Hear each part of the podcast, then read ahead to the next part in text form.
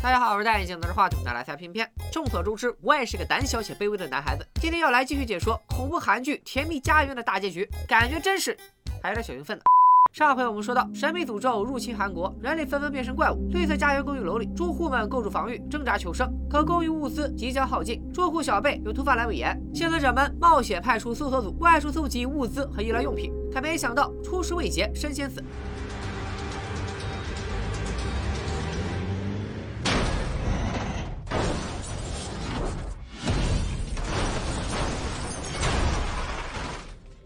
到汽车被撞飞的巨响，眼镜哥心里一凉，知道行动失败了，只能死马当活马医。在没有麻醉的条件下，强行开始手术。手术过程中，小贝很可能休克而死。即便手术成功，小贝也一样有很大几率感染而死。随着手术刀拉开第一道口子，公寓外的战斗也正式打响。老八和小花都陷入昏迷。为了保护队友，小白只能提枪而上，却被坦克连人带枪拍飞了出去。坦克正要乘胜追击，爱玩火的病叔赶到支援，他趁机救起小白，可他的病终究是撑不住了，当场口吐鲜血，动弹不得。面对小山一般的坦克，病叔一把推开小白，叮嘱小白好好活下去，他要用自己的死换小白的生。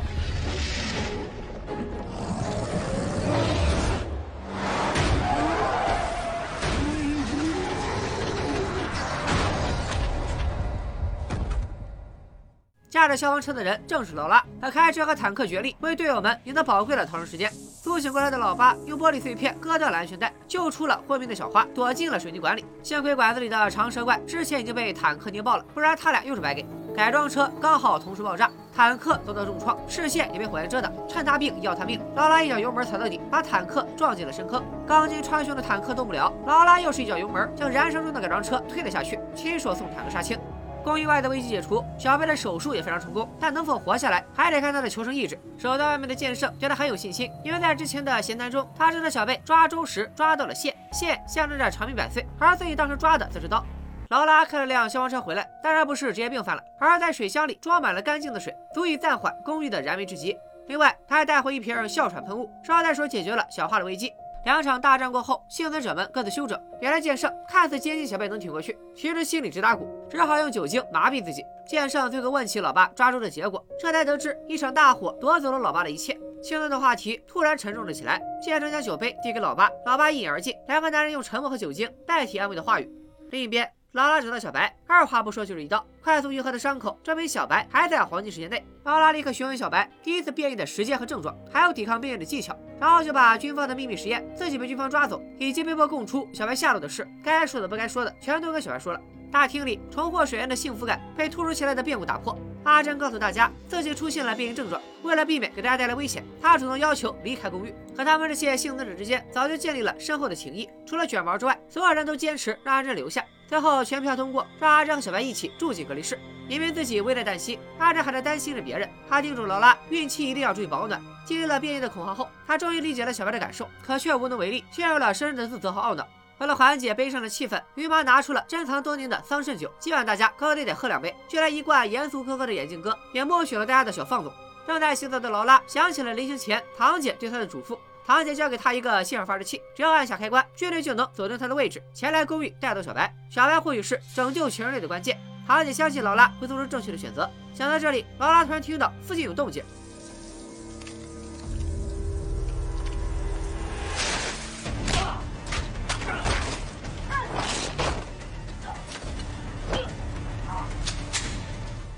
他将黑衣人压到众人面前，这人也不客气，捧起酒壶就往嘴里灌，嘴里还嘀咕着快跑。根据劳拉的经验判断，这人应该是个逃兵。至于他是谁，为啥到公寓来，还得等他上点手段才能拷问出来。另一边，拽姐又来找小白唠嗑，听说拽姐因脚伤放弃了芭蕾，小白表示十分惋惜。啊，我也觉得非常可惜。小白这副受益包的模样，拽姐是越看越喜欢。她突然勾起小白的小指，在心里定下了只有他自己知道的约定。这一切都被眼镜哥看在眼里。感慨妹妹的初恋对象是真不错，拽姐忙不迭的否认，然后气呼呼的离开了。同伴的认可和懵懂的爱情让小白重新振作了起来。他剪去乱糟糟的长发，犹如重获新生。好消息接踵而至，小白终于熬过了危险期。看着守候在身边，累到睡着都不离开半步的剑圣，小白的心里充满了感激。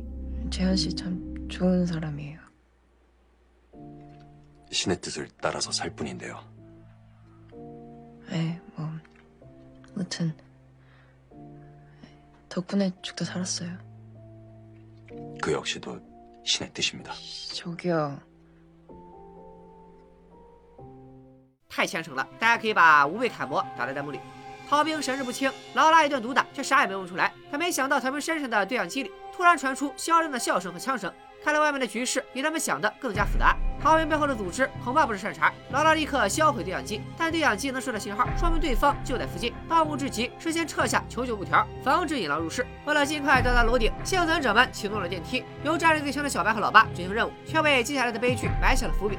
简易病房里，眼镜哥问小贝放屁了没有？放屁了，说明通气了，恢复的不错。 몰라? 나왔어요. 소리는 시원하지 않고 힘이 없었는데 냄새는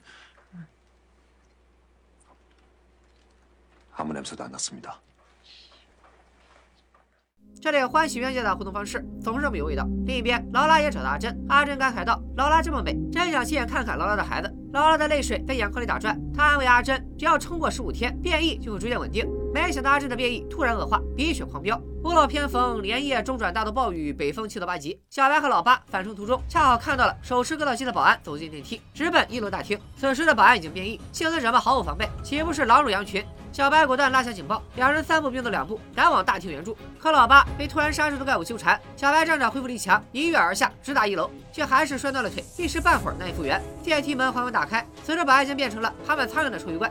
大厅里的鱼妈首当其冲，险些被割草机爆头。关键时刻，剑圣挺身而出，可受伤的他哪里是怪物的对手？仅仅一个回合，武士刀断成两截，左臂也被砍了下来。眼看着割草机就将挥向其他幸存者，剑圣捡起了折断的武士刀，捅进保安心窝，将保安拉拉回电梯，一人一怪扭打在一起。剑圣刺破了割草机油箱，用最后的力气紧紧抱住保安，看向了小胖手里的燃烧瓶。大家都明白了，他要和保安同归于尽。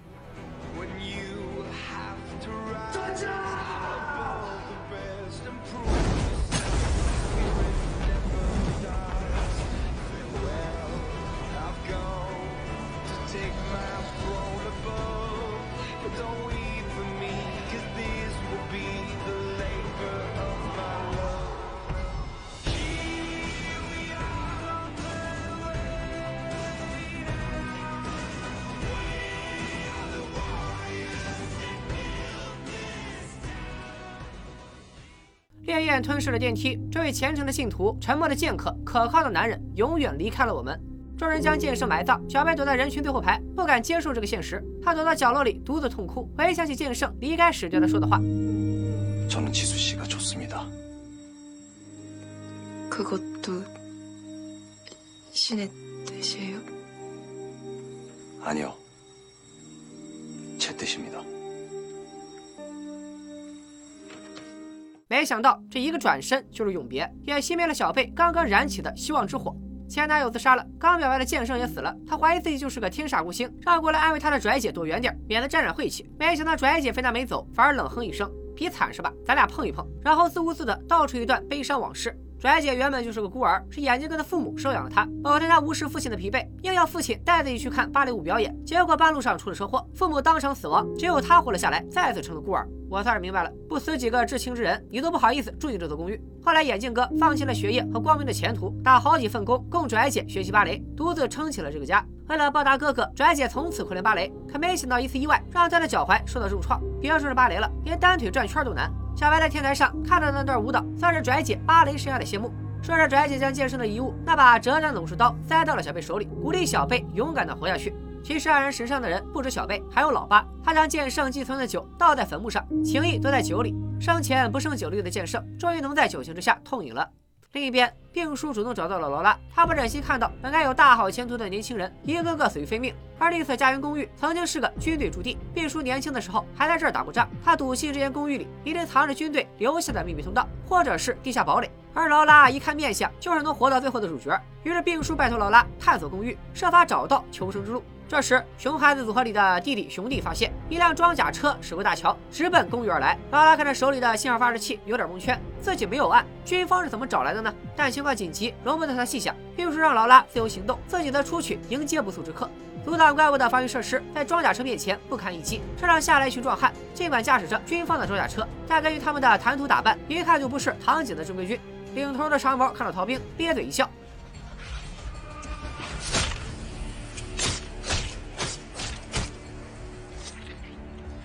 是是。歹徒们砍下逃命的大拇指，企图用指纹解锁一个密码箱。解锁失败后，又将逃命打死。一套操作行云流水，吓得行刺者们大气都不敢喘。不是，大哥，你换几个手指试试？万一是食指解锁呢？但长毛没有再试一次的机会了，因为他的手下瓜皮刚把密码箱放回装甲车，劳拉就悄悄出现，将他顺走。虽然不知道箱子里是啥，但肯定至关重要。长毛派手下搜索公寓，将幸存者们都聚集到一起。老八听到动静，正要赶往大厅，却险些和歹徒撞个满怀。好在病叔及时出现，开启嘴炮，疯狂嘲讽，吸引了歹徒的注意力。尽管自己沦为俘虏，却为公寓保住了老八这个强大战力。病叔早就看出来者不善，所以在行动前将熊弟藏在了通风管道里。可是当歹徒打开通风管道时，却只看到一滩绿色液体。当初小白被蜘蛛怪困住，也是一滩绿色液体保护了他。这到底是什么东西？咱们暂且按下不表。其中一名歹徒发现了小贝，竟然残忍地挑破了他的伤口。正当歹徒想更进一步的时候，同伴瓜皮突然出现，谎称老大长毛觉得有事，把他支走了。大厅里，歹徒在地上画了个圈，命令绿色家园的幸存者们不准走出这个圈。哎，这个画面怎么有点眼熟？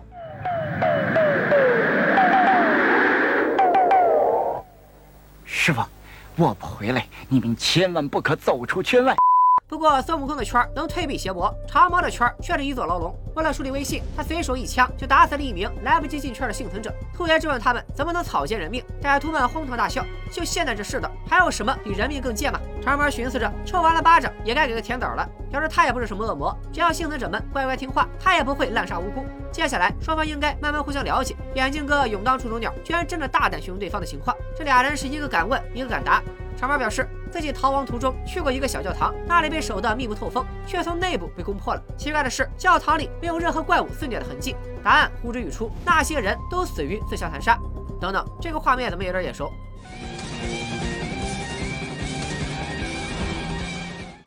从那日起，长毛就明白了，乱世之中，人类远比怪物更加可怕。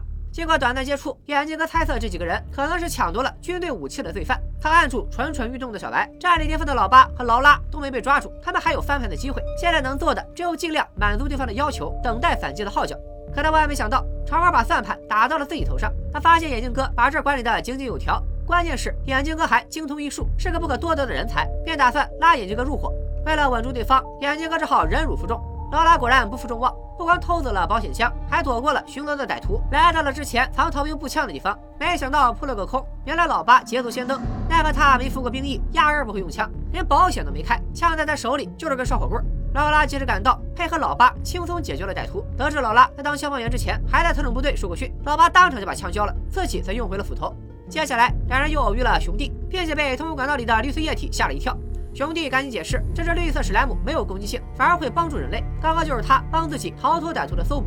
与此同时，歹徒们也找到了一只怪物，但他们口中的怪物不是别人，正是隔离室里的阿珍。常文的字典里没有仁慈二字，当场就把阿珍爆头。可怜阿珍苦苦支撑到了第十天，明明已经看到了胜利的曙光，希望却突然熄灭。这一系列变故让幸存者们第一次领略乱世的残酷。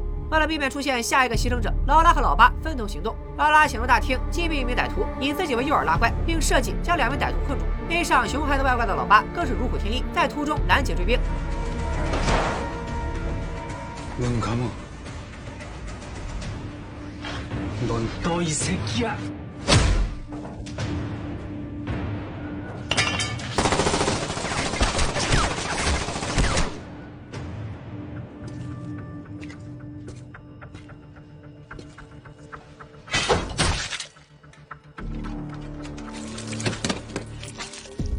眼镜哥一看机会来了，一把抱住长毛，小白等幸存者们奋起反击。谁知关键时刻，长毛反制眼镜哥，又一枪放倒了小白。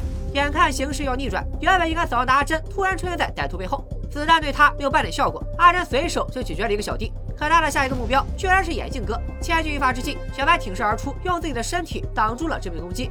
为了大家的安全，小白被迫亲手掐死了阿珍，自己也立即倒地。快速愈合的伤口暴露了小白变异者的身份。二毛下令烧掉阿珍的尸体，留下两名歹徒看守，自己和瓜皮等人一起将小白带上天台处刑。留守的歹徒里就有对小贝动手动脚的老色批，他一眼就看中了人群中的小花，谎称小贝伤口恶化，急需护工处理，骗小花离开人群。并叔意识到事情不对，可面对黑洞洞的枪口，他也无能为力。老色批正要对小花做一些不可描述的事，却被一把利刃刺进后背。下手的正是剑圣灵魂附体的小贝。小贝和小花联手将歹徒击杀，但小贝的伤口再次开裂，小花也突发哮喘，命悬一线。好在老八及时赶到，这才给他续了命。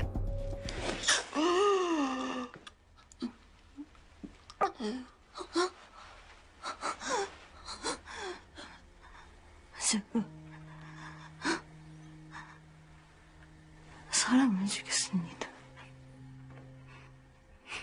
괜찮아. 그건 사람이 아니었어.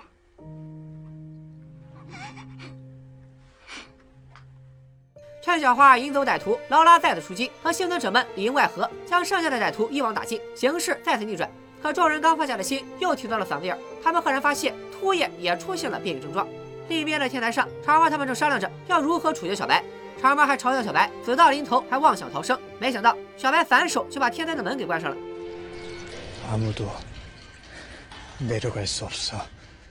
长毛不屑一顾，正要处决小白，一个意想不到的人出手了。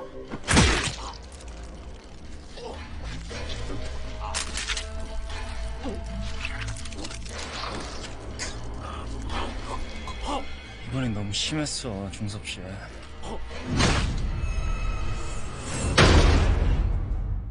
万万没想到，瓜皮居然也是变异者，而且他就是教堂屠杀中唯一的幸存者。还记得堂姐提过的逃走的特殊变异者吗？没错，就是他。瓜皮认为人类和怪物无法共存，小白则持反对观点。他把瓜皮带去了幺四零八，看到了化为胚胎的祥林嫂。瓜皮也非常震惊，承认确实有不会伤害人类的怪物，但也提出了一个振聋发聩的问题： 괴물을 해치지 않은 인간은 있을까? 非我族类，其心必异。如今堂姐领导的军队还四处搜捕能超过十五天的特殊变异者，还鼓励民众揭发检举。军方承诺为举报者提供庇护，一旦勾引幸存者们知道这个消息，还能和小白和平共处吗？另一边，被瓜皮故意放走的歹徒小弟逃回一楼，向幸存者们通风报信。正在这时，电梯门缓缓打开，众人严阵以待，把枪口对准二人，并且询问起小白的状况。 小白表示，瓜皮和他一样，不是捕杀人类的怪物。有了小白做担保，大家犹犹豫豫的放下枪，却没注意到瓜皮脸上的笑容渐渐消失。瓜皮向小白抛出橄榄枝，史记有言：“狡兔死，走狗烹。”在这里当一条狗，等灾难平息了，你也得完蛋。不如和我一起离开，做旷野上的狼，寻找其他的特殊变异者，组成狼群，抱团取暖。当初他自己就是轻信了人类的花言巧语，自愿参加实验。研究所用冰冻、切割、灼烧等各种残忍的手段，试图将怪物和瓜皮分离，结果只是白受罪。从镜头中我们可以发现，就算肉体完全毁灭，瓜皮也能附身到已死之人的尸体上继续存活。当时瓜皮就明白了，这不是灾难，而是进化。不能完成变异的人类注定要被淘汰，他们和人类无法共存。好家伙，老变种人兄弟会了！也许是为了印证瓜皮的想法，小胖等人发现了史莱姆，不顾小白和兄弟的阻拦，用喷火枪杀害了这只无害的怪物。目睹这一切，小白动摇了。 당신 말이 맞나 보여. 인간이랑 괴물은 공존할 수 없다는 거. 拽姐立刻察觉到小白状态不对劲，放劝他就算被人孤立，也要谨慎交友。拽姐又提醒眼镜哥提防瓜皮，但眼镜哥则惦记着军方的检举公告。当然了，他不是想出卖小白，而是通过军方的空头支票教会拽姐一个道理。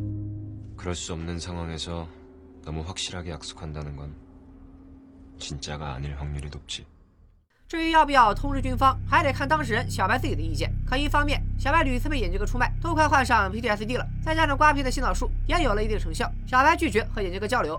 实际上，小白也在演戏，他刻意疏远幸存者们，其实是试图麻痹在暗中观察自己的瓜皮。眼镜哥只好带上保镖劳拉，转而找到瓜皮。得知了眼镜哥的来意，瓜皮表示自己不会久留，还透露了一个重要信息：军方根本不会来救援，只会来摧毁一切。这下劳拉蒙圈了，他将军方的计划向眼镜哥和盘托出。二人经过商议，决定从长计议，把信号发射器藏在柜子里。哪能想到隔墙有耳，怕死的卷毛偷偷溜进控制室，启动了信号发射器。另一边，兔爷回到了幺四零八，隔着一扇门和变成胚胎的祥林嫂聊天。他担心自己变成怪物，莫非效应再次生效？兔爷的变异突然恶化，隔间里也发出一道诡异的金光。病叔还在寻找密道入口，小花见了直摇头，担心他没找到密道，先把自己累垮了。话音未落，小花自己就病发晕了过去。原来她的哮喘药早就吃完了。老爸及时赶到，背起小花往公寓外冲去，却被瓜皮拦住了去路。瓜皮担心老爸是向军方告密，抢走了老爸手里的车钥匙，其实也是在试探小白对人类的态度。小白果然出手抢回钥匙，要求瓜皮放老爸他们离开。这下瓜皮彻底明白了，这群人就是小白的牵绊，不杀光他们，小白是不会死心塌地跟自己走的。于是瓜皮表面顺从，暗施冷枪，幸存者们死伤惨重，小白在他面前根本没有还手之力。瓜皮显然不懂反派死于化斗的道理，居然主动曝光了自己的能力。原来他可以自由操控体内的血液，或者说变异后他的本体就是血液。当时被小白杀死的阿珍根本不是阿珍本人，其实只是被瓜皮血液附身的躯壳。瓜皮料到小白，正想对其他人下手，突然天降日食异象，小白终于暴走了。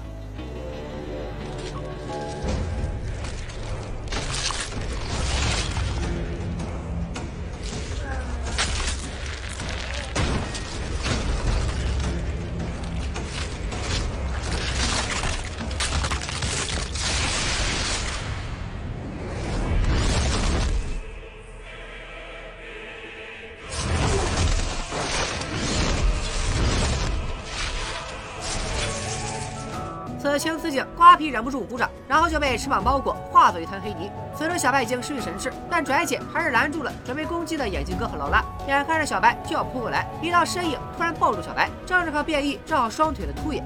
尖锐的羽毛刺入他的身躯，但他却丝毫没有退让，还在耳边轻声安慰小白：“这一切都不是你的错。”秃爷温暖的怀抱让小白恢复了神智，但他自己也永远停止了心跳。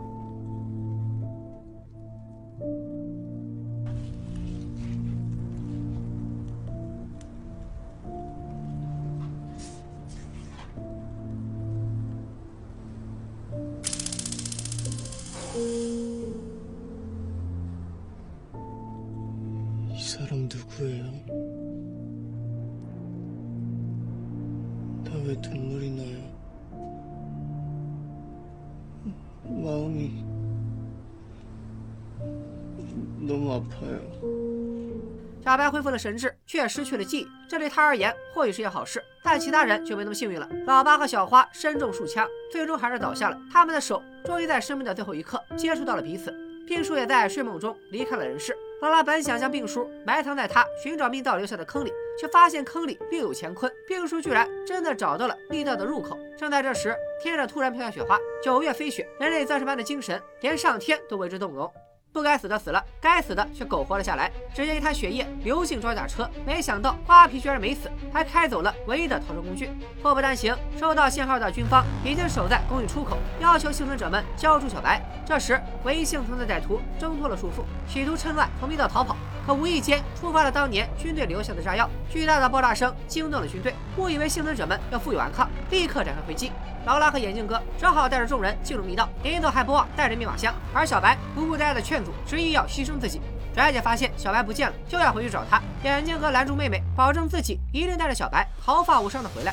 他确实在公寓门口找到小白，劝他别去送死，但小白去意已决。开篇一幕再次上演，子弹打在了小白的身上，却无法阻挡他前进的脚步。公寓楼则不堪重负，在枪林弹雨的洗礼下逐渐崩塌。拽姐发现哥哥和小白迟迟没回来，顿时慌了神，突然想起哥哥临走前说的话。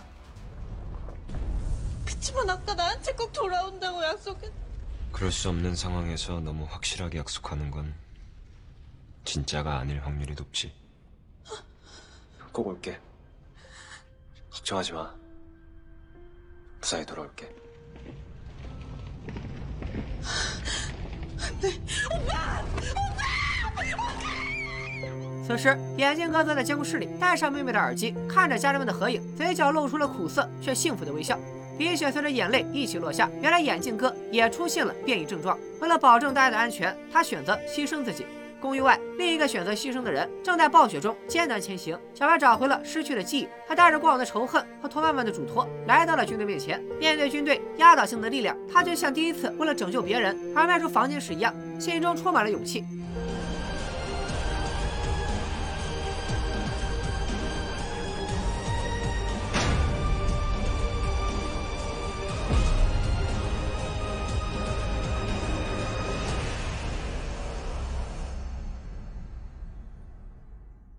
三十个小时后，狗屎的狗立了大功，找到了密道的出口，众人终于重见天日。可惜正好撞见了守在外面的军队。劳拉把密码箱上交，加入了堂姐的队伍，剩下的幸存者们则被军队带去了庇护所。大家肯定想问，小白去哪儿了？随着胸口的伤口快速愈合，小白醒了，他发现自己正坐在装甲车里，而驾驶员居然是老八。他脸上的伤疤不翼而飞。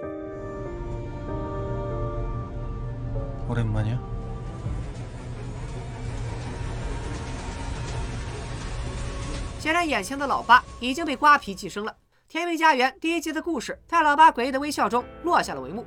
总的来说，《甜蜜家园》算是一部相当成功的漫改真人剧，对原本已经很优秀的原著进行了合理改编，情节更加紧凑，人物也更加丰满。当然，限于篇幅，也还是有一些不足之处。在原著漫画里，作者其实完整呈现了保安的动机和行程。他平日里备受住户们刁难，那像臭鱼成了压垮他的最后一根稻草。在发现自己变异后，他将住户都锁在公寓里，企图展开报复，最后在电梯里变成了怪物。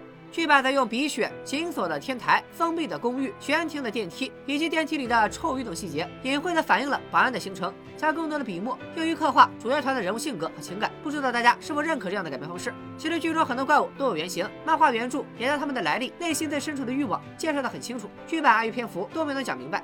就比如飞毛腿，他原本是个田径选手，和自己的竞争对手起了冲突，将对方杀害，藏尸柜中。所以飞毛腿的速度奇快，而且没有鼻子，闻不见柜子里的尸臭。而剧中的绿色史莱姆原本是个小男孩，在和妈妈玩捉迷藏的时候，躲在了柜子里，亲眼目睹妈妈被怪物杀害。变异后的他化作一滩史莱姆，能够躲在任何地方。每个怪物背后都有值得讨论的社会话题，这些剧版都没有能完全呈现出来，多少有点遗憾。更遗憾的则是《甜蜜家园》的结局问题。原著漫画中提到过一个设定，变异的最终形态是从怪物变成茧，破茧而出的是没有七情六欲的新人类。怪物不会伤害新人类，怪物和人类欲望有关，怪物形态彻底释放欲望，最后无欲无求，进入贤者模式，这才孵化出没有七情六欲的新人类。漫画中祥林嫂化身的胚胎，由于欲望较少，而且容易满足，第一个变成了茧，孵化出了女性新人类。眼镜哥为了拦住暴走的小白，也发生了变异，他俩最后双双化解。小白孵化出的新人类被击打声唤醒。至于眼镜哥，原著里也没交代，结局应该不会太惨。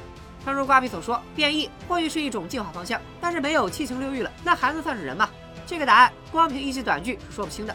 按照现在的收视率，《甜蜜家园》出第二季基本是板上钉钉。原创角色劳拉引出了军方线，将如何扩展《甜蜜家园》的舞台？密码箱里到底有什么？小白和瓜皮的命运会走向何方？眼镜哥到底是领了便当，还是变成了怪物？